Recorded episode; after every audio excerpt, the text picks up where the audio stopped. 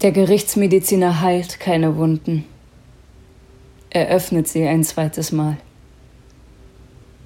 Der Gerichtsmediziner öffnet die Schädeldecke und entnimmt dem Kopfinneren die Kugel, also die Patrone, also die verschiedenen Splitter der Patrone, also die verschiedenen Splitter des 7,65 x 17 mm Browning-Projektils. Ein Splitter steckt oberhalb der knöchernen Augenhöhle, an der Innenseite des Schädels. Der Splitter steckt in einem Winkel, der den Gerichtsmediziner darauf schließen lässt, dass das Projektil aus nächster Nähe in das Gesicht und von dort direkt in das Kopfinnere des Opfers hineingefeuert wurde. Der Splitter steckt in einem Winkel, der den Gerichtsmediziner darauf schließen lässt, dass das Projektil in der weichen Masse des Gehirns auf ein Hindernis gestoßen sein musste, und dadurch zerbrochen war. Der Gerichtsmediziner folgt dem Projektil, das sich durch falsche Ideen und vergessene Entscheidungen bohrt, durch 39 Jahre altes Gewebe, vollkommen autonome Faszien, 39 Jahre lang gewachsene Fähigkeiten, Ideen, Ansichten und Wünsche, durchschlägt Arterien, die den Motorkortex mit sauerstoffreichem Blut versorgen.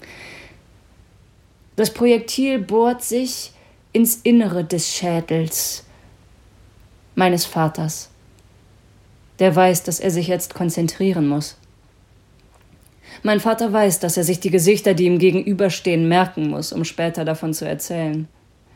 Mein Vater weiß, dass es keine anderen Zeugen hier geben wird, dass nur er die beiden Gesichter wird identifizieren können. Mein Vater weiß, dass sich niemand für einen erschossenen türkischen Blumenhändler am Straßenrand interessieren wird.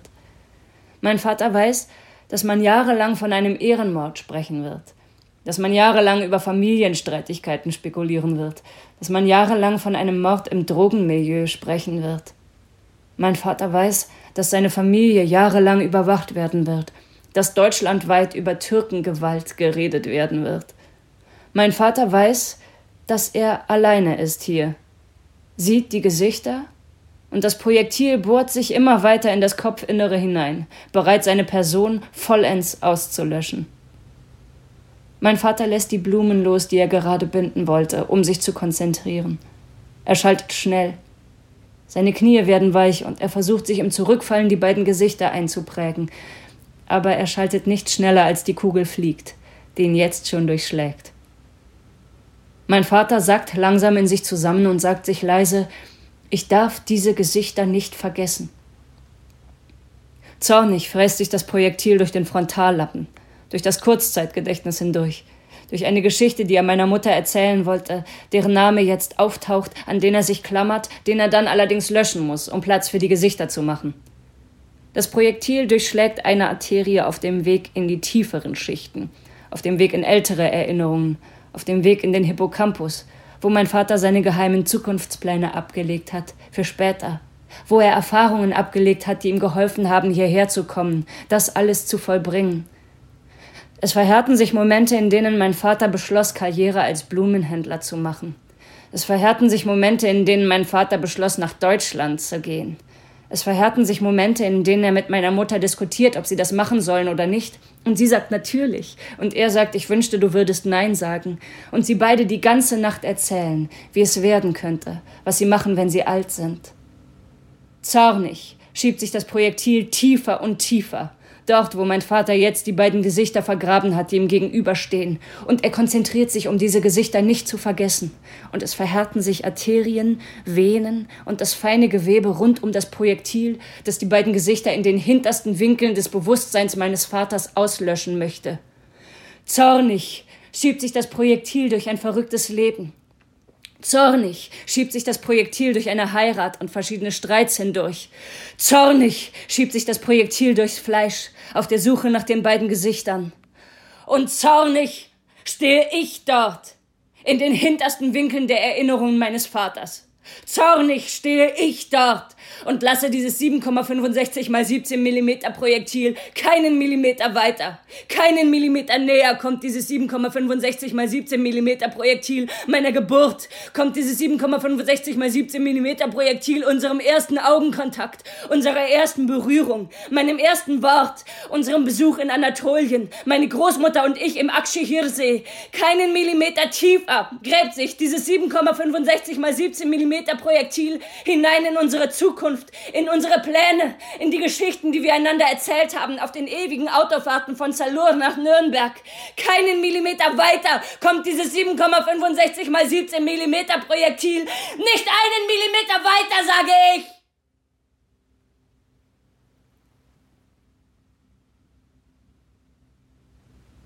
Der Splitter steckt elf Jahre lang in einem Winkel, der den Gerichtsmediziner darauf schließen lässt, dass das 7,65 mal 17 mm Projektil durch die Wucht des Einschlags ins Schlingern geraten sein musste und schließlich dadurch zerbrochen war. Der Splitter steckt elf Jahre lang in einem Winkel, der den Gerichtsmediziner darauf schließen lässt, dass das Opfer seine Täter gekannt haben musste. So nah war die Mündung der Tatwaffe dem Schädel des Opfers. Auf Nachfrage wird er sagen, dass es vermutlich ein Auftragsmord war, wenn nicht ein Ehrenmord. Er wird die Spuren des Splitters ins Drogenmilieu, in die Familie, in eine andere Kultur hinein verfolgen. Der Gerichtsmediziner heilt keine Wunden. Er öffnet sie ein zweites Mal.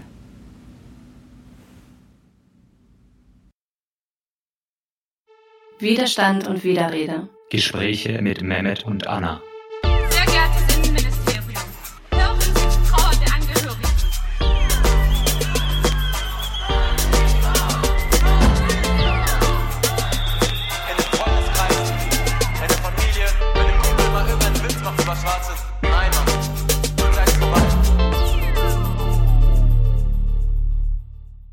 Heute vor 20 Jahren wurde Enver Şimşek niedergeschossen.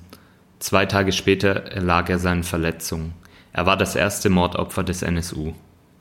Anlässlich seines äh, Todestages möchten wir heute über den NSU-Komplex sprechen, über institutionellen Rassismus und den Widerstand dagegen. Mit uns spricht Kutlu Yurtseven von der Microphone Mafia. Und wir beginnen. Also, hallo Kutlu. Hallo. Hallo ihr beiden. Ja, schön, dass du heute hier bist. Am Samstag noch warst du in Nürnberg und darüber würden wir gerne auch als erstes sprechen. Wofür sind die Menschen 20 Jahre nach Enver Şimşek's Tod auf die Straße gegangen? Sie sind ähm, dafür auf die Straße gegangen, dass die gemachten Versprechen seitens der ermittelnden Behörden, seitens der Politik, seitens äh, unserer Gesellschaft nicht eingehalten wurden. Nämlich ähm, dass die Familie Schimschek und alle Familien der Mordopfer, alle Familien und alle Menschen, der, ähm, die verletzt wurden durch die beiden rassistischen Bombenanschläge, immer noch nach einer lückenlosen Aufklärung verlangen. Und das ist eben einfach nicht erfüllt worden. All das, was ihnen versprochen wurde. Wisst ihr, es war immer ein Auf und Ab der Gefühle. Hm. Es geschieht der Mord vor 20 Jahren. Die Familie wird stigmatisiert. Das Mordopfer wird stigmatisiert und kriminalisiert. Sie werden gemieden und zerbrechen fast daran. Dann kommt es raus, und zwar nicht durch einen Ermittlungserfolg, sondern durch einen Zufall, den ich jetzt nicht weiter kommentieren möchte. Und sie sagen, es wird eine lückenlose Aufklärung geben und alle wissen eigentlich, es können nicht nur diese drei gewesen sein. Und sie wissen immer noch nicht, warum der NSU über Jahre hinweg durch Deutschland reisen konnte und Menschen ermorden oder verletzen konnte, Banken überfallen konnte, ohne dass, sie, dass ihnen Einheit geboten worden ist. Und das hat nicht nur was mit Ermittlungsfehlern zu tun, sondern äh, vor allem auch mit Wegschauen, mit indirekter Unterstützung seitens äh, der ermittelnden Behörden. Und darum gedenken die Menschen vor allem erstmal an den Menschen, Enver Şimşek, an den liebevollen Vater, mhm. an den äh, liebevollen Ehemann, an Freund, einen Bruder. Und darum waren wir gemeinsam 20 Jahre nach dem Mord in Nürnberg an dem Blumenstand. Ja, Aufklärung ist das Stichwort, das du gegeben hast. Du hast ähm, selber schon so unterschieden in eine Zeit vor 2011, in der eben noch nicht der breiten Öffentlichkeit bekannt war, dass äh, die Morde aus rassistischen Gründen geschehen sind und eine Zeit danach. Wie, wie würdest du die Zeit vor 2011 beschreiben, wenn es da um die Aufklärungsbemühungen von staatlichen Behörden geht? Ich äh, würde kurz bei deiner ähm, Frage mit dem Wissen einsteigen. Ähm, ja, das stimmt.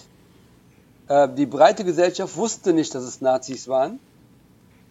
Die migrantische Gesellschaft hat immer vermutet, äh, mit Antifaschisten und Antifaschisten zusammen, dass es Rassisten waren. Und die Behörden haben es zum Teil ver vertuscht. Wenn ein Beamter im Zeugenstand sitzt und sagt, wir wussten eigentlich schon 2006, dass es Nazis waren, aber da war die ähm, WM in Deutschland, wir wollten die Stimmung nicht kaputt machen, dann ist das also mehr als ein Skandal. Also viele ermittelnde Beamtinnen und Beamten wussten, wer es war. Auch schon vor 2006. Es waren 32 V-Frauen und V-Männer um den NSU herum. Darum wiegt es noch schlimmer, dass die Familien vor 2011 verdächtigt wurden, dass die Betroffenen verdächtigt wurden, kriminalisiert wurden und stigmatisiert wurden. Und deswegen ähm, tut es noch mehr weh, dass wir es, auch wir, es nicht mitbekommen haben, was diese Menschen erleiden mussten. Es hieß Milieukriminalität, es hieß die Familien äh, innerer Streit. Die Menschen wurden ähm, wirklich systematisch fertig gemacht in Medien, bei den Behörden. Die Befragungen waren rassistisch. Das war alles vor 2011. Ja, du hast 2006 auch erwähnt als äh, Jahr der Fußball-Weltmeisterschaft und zugleich ja als dem Jahr, in dem die Demonstrationen kein zehntes Opfer stattfanden. Genau. Wie ist es Also- überhaupt möglich, dass sie so wenig rezipiert wurden? Was nicht sein darf, das gibt es nicht. Und ähm, ganz ehrlich, der Verfassungsschutz ist so sehr verstrickt mit unserer Neonazi-Szene, dass sie gar nicht alles öffentlich hätten machen können. Und das ist auch bewiesen durch die Aussage von dem damaligen Innenminister de Maizière, der gesagt hat, wenn wir alles aufdecken würden, würde es an den Grundfesten unserer Demokratie schüttern, ähm, rütteln. Und das ist doch eine Aussage. Das heißt, wir können also noch ein paar Migranten und Migranten über die Klinge springen lassen. Hauptsache, unser System funktioniert. Das wird ja immer wieder gesagt, nein, nicht jede Beamtin oder Beamter ist eine Rassistin, aber sie agiert in einem rassistischen System und somit agiert sie selber, auch wenn sie oder er es nicht ist, rassistisch.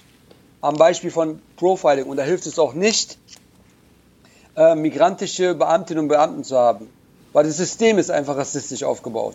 Vielleicht wie beispielsweise das am Tatort von Halit Yozgat im Moment der Tötung einer vom äh, hessischen Verfassungsschutz äh, vor Ort ist, dann denkt man sich auch, okay, es wird zwar gesagt, es gibt in den Behörden keinen Rassismus, aber was soll es sonst sein? Ähm, es handelt sich ja dabei um Herrn Temme. In, Andreas ähm, Temme, genau. Andreas Temme in Kassel. Und ähm, mehr noch, er meldet sich ja nicht mal, dass er da war. Ähm, es werden die ähm, Sicherheitskameras ausgewertet aus dem Internetshop und da sehen ähm, Polizisten den und sagen, das ist einer von uns. Und er sagt, er hätte nichts gesehen, was durch äh, Profiler, Forensic Architects bewiesen worden ist. Es ist unmöglich, dass er nichts gesehen hat. Er lügt und kann weitermachen. Und komischerweise ist auch genau dieser Herr Temme sehr in Kontakt, also im engen Kontakt mit dem Mörder von Walter Lübcke in Kassel einige Jahre später. Aber da braucht man doch eigentlich nichts mehr zu sagen. Und hätte es den Thüringer Untersuchungsausschuss nicht gegeben, vor allem ähm, durch Katharina König, hätten wir immer noch von Ermittlungspannen gesprochen.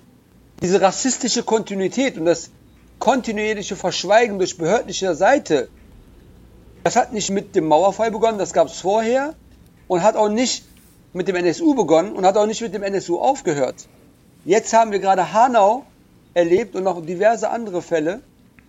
Und es wird wieder auf die gleiche Art und Weise verhalten sich die Behörden und die ähm, Beamtinnen und Beamten auf die gleiche Weise. die Verharmlosung von rechts, das Hinnehmen von rechts, das ist alles nach dem NSU. Es gab im Jahr 2014, zwe- zehn Jahre nach dem rassistischen Nagelbombenanschlag auf der Kolbstraße, gab es Belikte, das erste Belikte. Gauck, der damalige Bundespräsident, wird zum ähm, Schirmherr dieser Veranstaltung und sagt, ich möchte den Friseur sehen. Kommt in den Laden rein und sagt, wie lange war denn der geschlossen? Das ist der erste Satz. Nicht im ähm, exakten Wortlaut. Wie lange war denn der Laden geschlossen nach dem ganzen Klimbim? Also der bezeichnet diesen Bombenanschlag als Klimbim. Stimmt, das habe ich auch gelesen. Der, ja. Und der zweite Satz ist, nächstes Jahr komme ich hier hin und dann reden wir alle Deutsch. Und dann, dann, dann kommt nichts mehr. Krass. Nach Hanau, am 20.02. hat man im Bundestag und im Landtag Karneval gefeiert. Und das zeigt doch die Wertigkeit von den Menschen.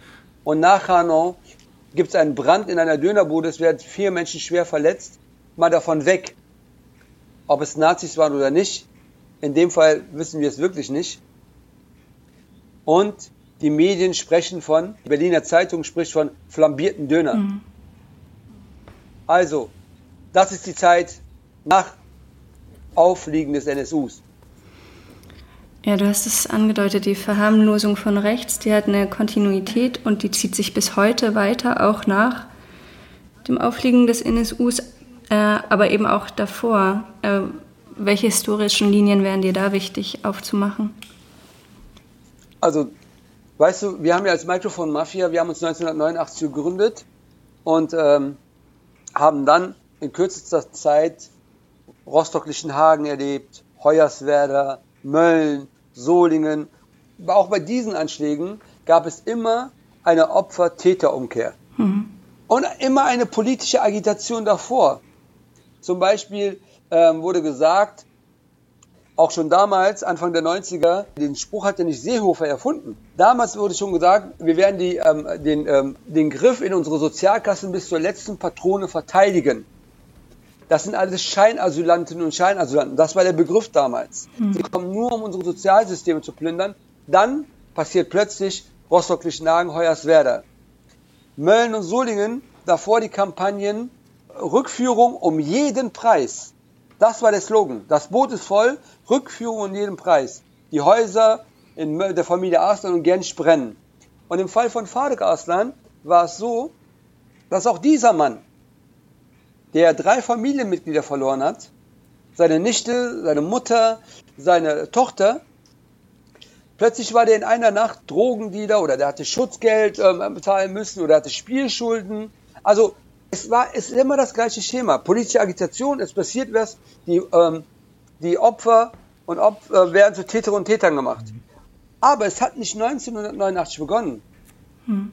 Ein Paradebeispiel ist, weil ich jetzt ähm, vor kurzem involviert bin und die Familien kennenlernen durfte, Familie Sattel und Turhan in Duisburg. 26. August 84 gibt einen Brandanschlag in Duisburg. Es sterben sieben Menschen in den Flammen.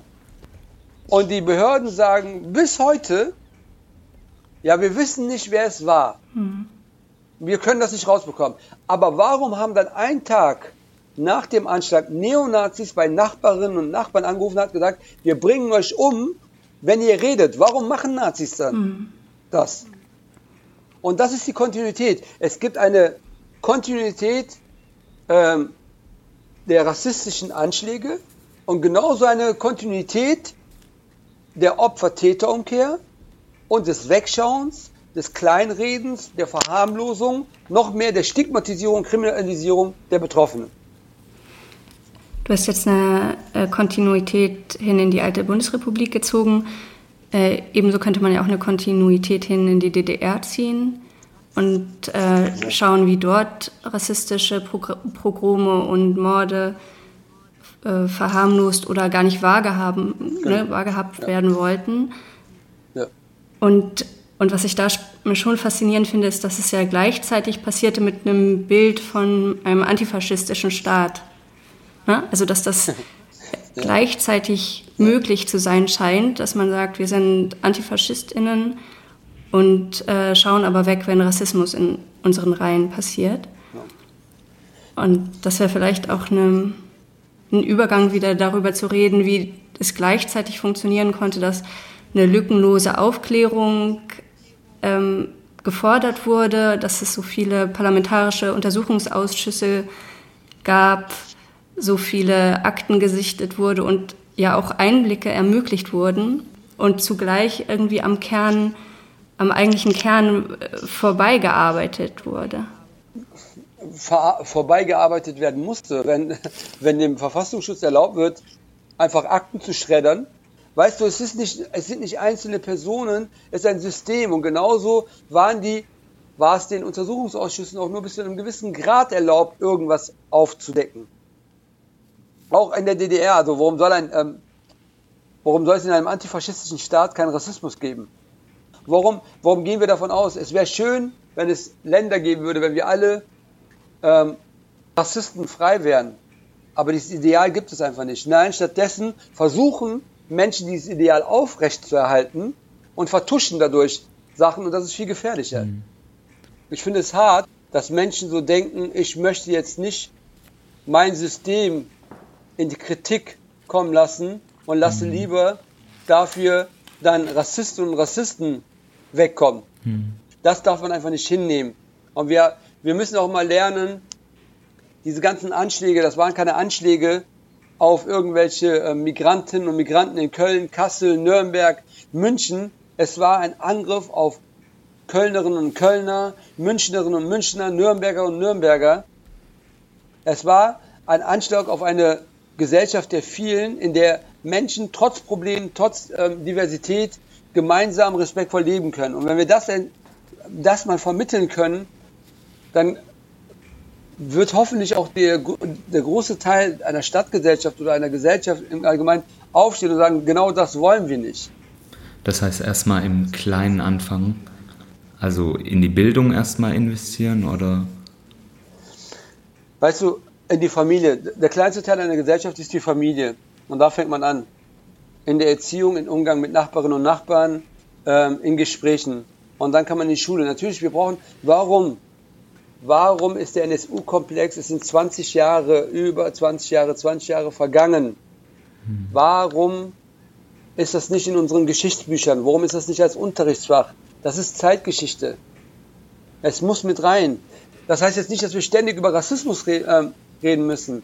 Aber wenn irgendwas anfällt, dann ist es unsere Pflicht, für, ähm, für ein solidarisches Leben einzustehen. Da geht es nicht nur um Rassismus, da geht es genauso um Homophobie, ähm, Antisemitismus. Das heißt, das ist ein großes Paket, gegen das wir aufstehen müssen. Es gibt so ein Motto, äh, das gibt es auch ein türkisches Sprichwort für, die Schlange, die mich nicht beißt, soll tausend Jahre leben. Nein, die Schlange wird immer weiter Opfer suchen. Wir müssen einfach ein solidarisches Leben propagieren in unserer Gesellschaft. Nur so werden wir auch würdig erinnern können. Nur so werden wir auch dafür sorgen können, denn ohne Erinnerung gibt es keine Zukunft und es kann immer wieder geschehen. Und das sehen wir ja seit 1945, was in diesem Land weiter passiert ist. Es hat ja nie aufgehört. Ja. Hm. Gut gebrüllt, Löwe.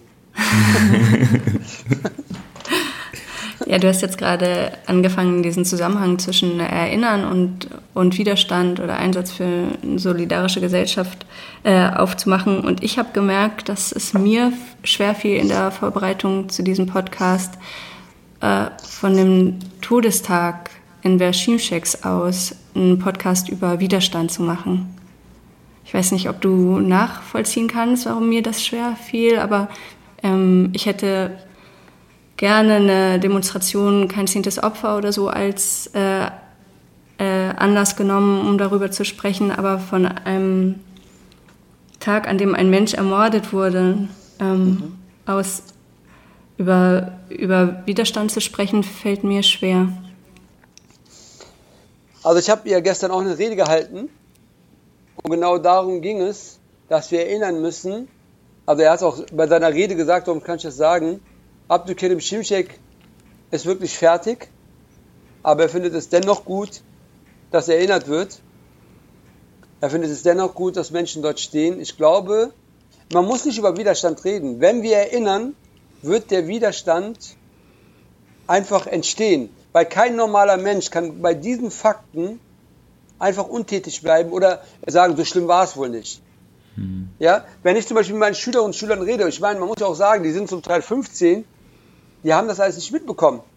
Aber wenn ich dir das dann erzähle, ohne den erhobenen Zeigefinger und vorwurfsvoll, sondern das ist passiert, das passiert gerade und wir haben eine Pflicht, durch unsere Lebensart, durch unser Zusammenhalt dagegen anzukämpfen. Widerstand ist ja nicht nur immer auf die Straße zu gehen, sondern einfach in der Nachbarschaft zusammenzustehen, im Betrieb zusammenzustehen, gegen Ungerechtigkeiten zu sein. Das ist ja auch Widerstand. Ja? Aber dafür brauchen wir die Erinnerung. Wir dürfen diese Menschen nicht vergessen machen lassen, weil es genug Menschen gibt, die zum Beispiel sagen, wie der CDU-Politiker in Hanau, wir müssen langsam zur Normalität. Aber zu welcher Normalität? Unsere Normalität ist, dass wir ständig zum Teil Angst haben müssen. Und darum geht's. Es geht gar nicht um den Kampf, sondern dass diese Menschen Opfer von einer kranken, hasserfüllten Ideologie geworden sind, aber dass es auch Menschen waren, Väter, Mütter, ähm, Töchter, Söhne, und dass diese Menschen auch gesehen werden müssen, damit es nicht nochmal passiert. Ja, passend dazu hatte ich auch von dir, glaube ich, diesen Satz gehört gehabt, Widerstand braucht ein Lächeln im Gesicht, nicht Genau. nur den erhobenen Zeigefinger. Ja. Ähm, Und ich habe passend äh, dazu einen Satz von dir gehört, wir dürfen den Pathos nicht den Rechten überlassen. Ja, das hört, ist ja pathetisch und groß. Ja, aber ja, das ist es und das passt auch. Und den Pathos haben zu lange den Re die Rechten betrieben und wir haben es immer zurückgestuft. Nein, lass uns den Pathos, wenn wir dadurch mehr Herzen erobern können, dann ist der Pathos genau richtig an, an, an, den, an der jeweiligen Stelle. Also jetzt nicht nur von uns, sondern generell. Du hast ja quasi die Wichtigkeit des Gedenkens äh, herausgestellt und mit Widerstand so ein bisschen gleichgesetzt. Aber diesen Widerstand äh, muss man ja auch organisieren. Und ich finde, am Beispiel von den Angehörigen hat es äh, sehr gut funktioniert, beziehungsweise hat sich sehr schön entwickelt, war schön zu beobachten, dass sich über Jahre hinweg Familien, äh, Angehörige, Freunde und aber auch Menschen aus äh, allerlei ähm, Orten sich äh, in festen Strukturen organisiert haben. Also es gab äh, mehrere Initiativen, Aktionsbündnisse und, und, und. Du bist ja auch Teil von Kolbstraße ist überall. Es gibt keinen Schlussstrich, die fünf Jahre den NSU-Prozess kritisch begleitet haben und das Tribunal NSU-Komplex auflösen. Und man merkt, es gibt viel und es gab auch äh, den Drang dazu, das quasi zu verstrukturieren. Und wie wichtig ist es, auch äh, solche Strukturen langfristig äh, zu erhalten, aufzubauen.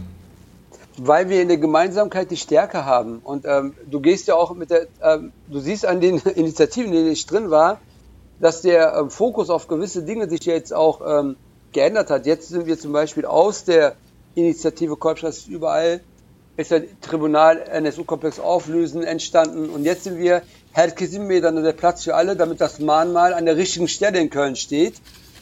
Und das passiert aber nur durch die Struktur und dass Initiativen miteinander verknüpft sind und miteinander arbeiten, sich miteinander unterstützen über einen längeren Zeitraum. Und ganz wichtig ist, natürlich werden irgendwann die Betroffenen und Betroffenen äh, sagen, wir können nicht mehr. Ja? Aber dass sie sagen, wir finden es gut, dass ihr weitermacht. Und darum ist diese Struktur jetzt geschaffen, dass man das erste, man hört erstmal den Betroffenen zu und fragt, was sie eigentlich wollen und nicht, was wir politisch vor Augen haben. Das ist eine ganz neue Form ähm, vom Widerstand, der sich wirklich etabliert hat.